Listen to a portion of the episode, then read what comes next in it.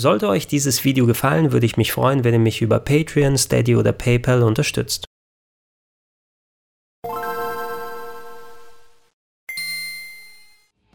Schönen guten Tag und herzlich willkommen auf rpgheaven.de zu Gregor testet die Xenoblade Chronicles Definitive Edition für die Nintendo Switch.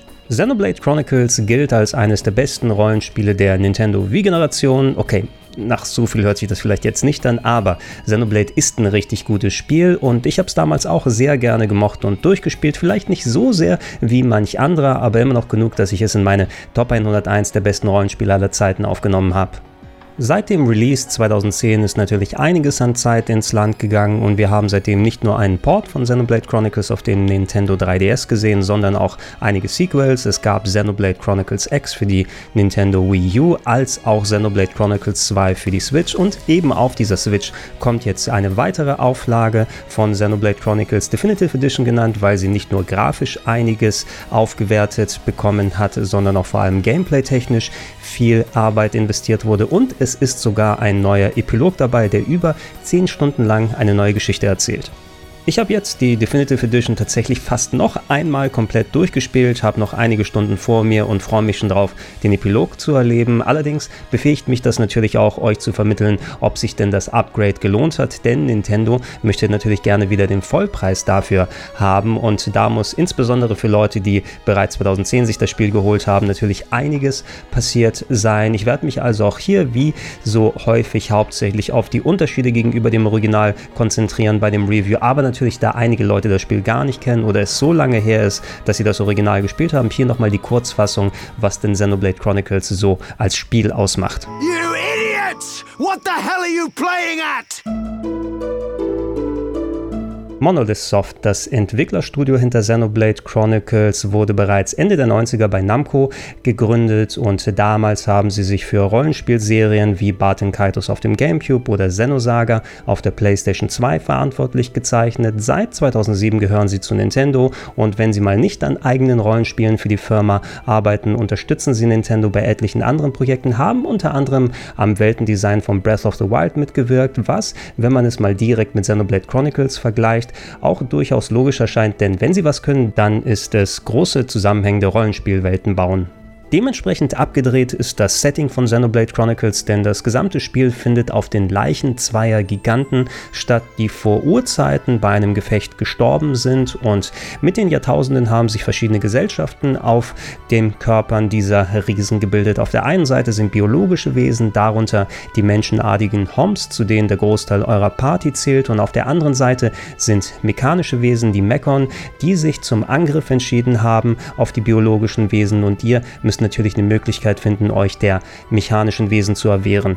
Zum Glück habt ihr ein Ass im Ärmel, denn Hauptcharakter Schulk verfügt über das sogenannte Monado, ein Schwert aus der Antike, das insbesondere dazu fähig ist, Mekon zu verletzen. Und mit dem Schwert und eurer bunt gemischten Truppe im Schlepptau macht ihr euch auf, um das Geheimnis hinter den Attacken der Mekonis zu lösen und vielleicht im besten Falle diesen Krieg endgültig ad acta zu legen. Verpackt wurde diese Story, die zwar durchaus einige interessante Twists und Plotwendungen bietet, aber auch einen ordentlichen Schuss an Anime-Melodramatik verpasst bekommen hat, in ein Kleid, das nicht unähnlich zu MMORPGs ist.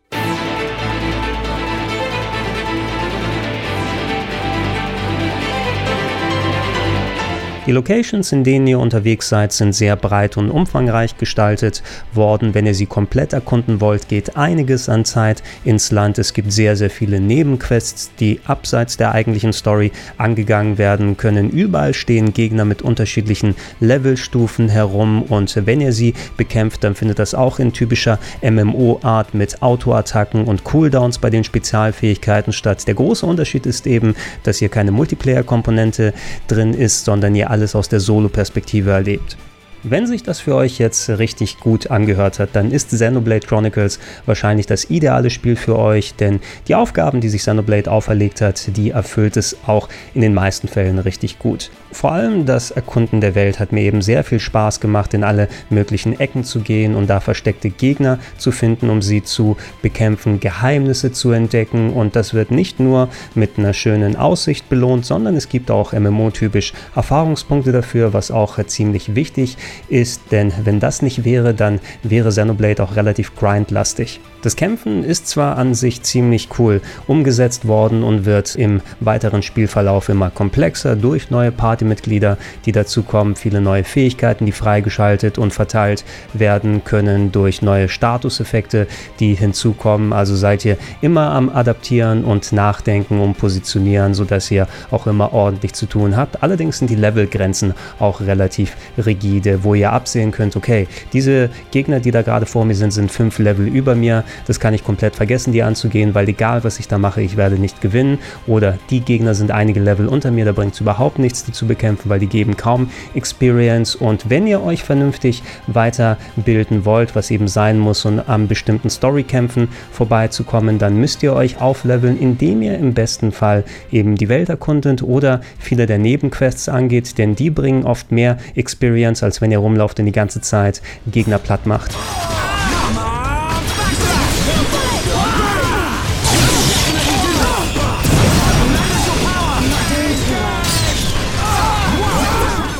Dadurch entsteht aber auch ein schön entschleunigter Spielerhythmus. Ihr müsst euch eben nicht nur mit den Gegnern, sondern auch mit den neuen Locations, den Charakteren, den Städten, den anderen Figuren auseinandersetzen, bevor ihr zum nächsten Storypunkt kommt. Und äh, ja, das ergibt eben ein eher gemächliches, aber dennoch interessantes Pacing, was auch für den ordentlichen Umfang von Xenoblade Chronicles sorgt. Wenn ihr es das erste Mal durchspielt, dann solltet ihr mindestens 60 bis 70 Stunden dafür einplanen. Solltet ihr Komplettisten sein und wollt alles Mögliche an Geheimnissen entdecken und Nebenquests lösen, dann gehen die Spielstunden wahrscheinlich in die Hunderte für euch. To you! There we go! Alright! Alrighty! There we go! Nice one! Alrighty! To me! Da stellt sich natürlich die Frage, lohnt sich die Definitive Edition tatsächlich am meisten, um das Spiel heutzutage durchzuzocken oder kann ich auch auf die Wii oder die 3DS-Version zurückgreifen? Und da gibt es einige Punkte, die für die Definitive Edition sprechen. Allen voran ist aber natürlich die Grafik.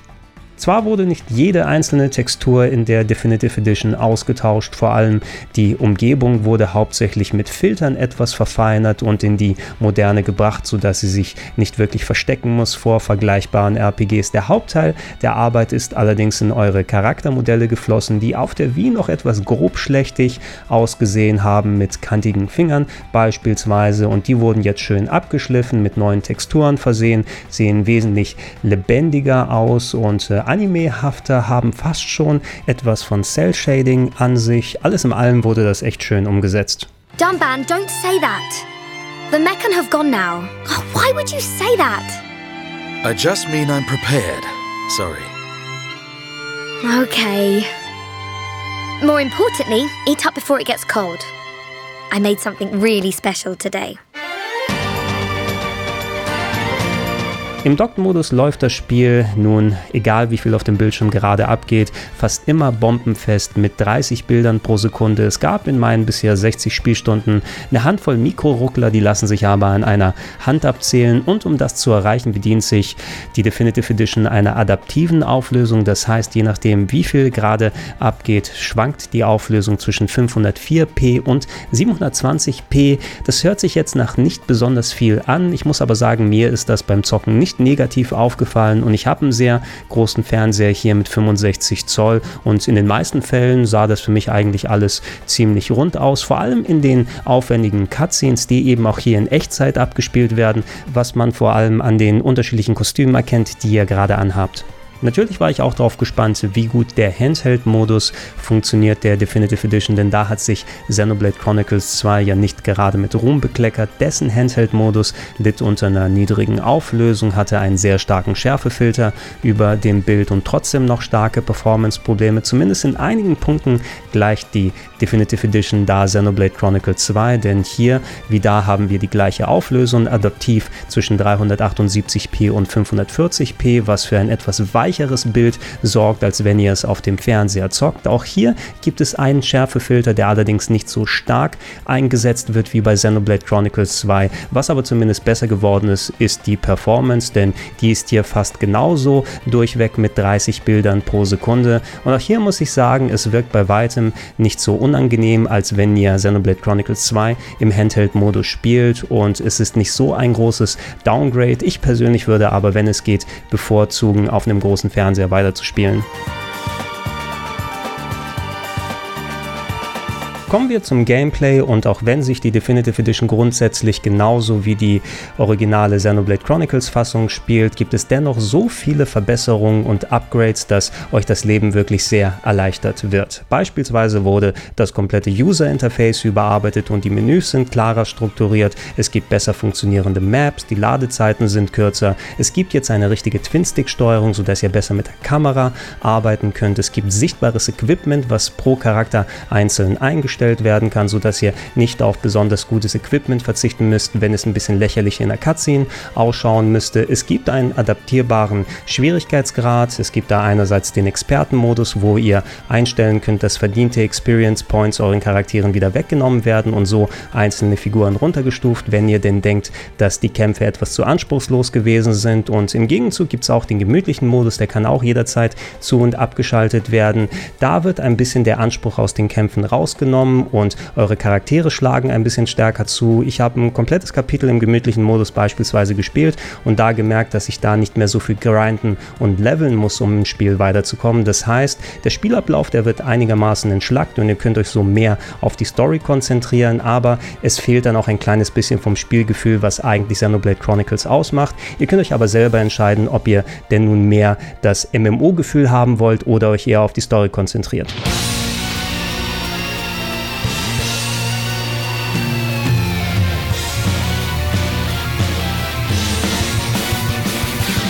Kommen wir zur Soundkulisse und da gibt es zwei wichtige Punkte. Zu einem ist da die Musik, die für die Definitive Edition komplett remastered wurde. Nicht, dass sie es gebraucht hat, denn bereits im Original war der Soundtrack von Xenoblade einer der besten seiner Generation und hatte sehr viele erinnerungswürdige Stücke. Und ich habe jetzt nicht jeden einzelnen Track im Vergleich gehört, aber bei ein paar mag ich gewisse Unterschiede ausgemacht zu haben. Ich würde jetzt nicht sagen, dass die eine oder andere Variante besser ist. Nichtsdestotrotz, sie haben die Musikkulisse abgedatet und wenn ihr noch einen Soundtrack braucht, ihr könnt euch den jetzt extra holen.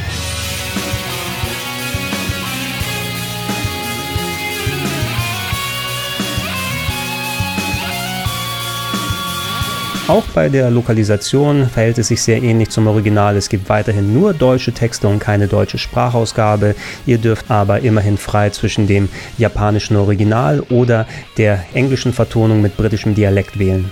Zumindest da, wo ich es verglichen habe, sind es die gleichen Soundfiles von 2010. Nintendo hatte damals eine Phase, wo sie solche Spiele mit britischen Dialekten vertont haben und das ist ein bisschen gewöhnungsbedürftig, aber im Großen und Ganzen funktioniert das echt gut, bis auf ein paar nervige Ausnahmen und etwas überbeanspruchte Voice Samples während der Kämpfe. Zumindest wurde hier an der Lippensynchronität etwas gearbeitet und es wirkt hier mehr aus einem Guss als vorher und es wurden auch immerhin so ziemlich alle Voice Actor von damals wieder zurückgeholt, um neuen Content zu synchronisieren, wie beispielsweise den Epilog, sodass ihr euch nicht an neue Stimmen gewöhnen müsst.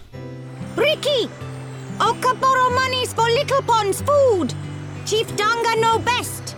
Ricky must work for Little Ponds to have good life! Ricky will! Okay, Oka!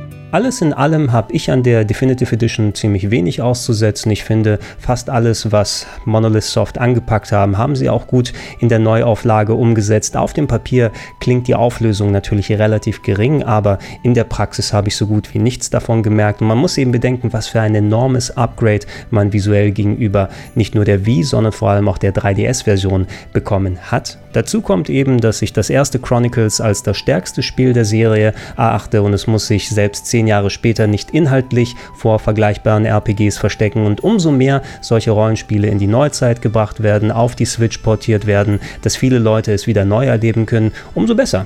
Falls ihr noch was Konkretes wissen wollt, dann schreibt es in die Comments rein und ich versuche es nach bestem Wissen und Gewissen zu beantworten. Ansonsten schaut weiterhin hier auf rpgheaven.de für solche Videos rein. Wenn es sich anbietet, gibt es Podcast-Versionen auf plauschangriff.de oder in den Gedankensprung-Feeds. Und falls ihr es noch nicht macht, ich würde mich über eine kleine monatliche Unterstützung freuen, unter anderem auf patreon.com slash rpgheaven, auf steadyhaku.com slash rpgheaven oder gerne auch direkt auf paypal.me slash Vielen Dank und Tschüssinger.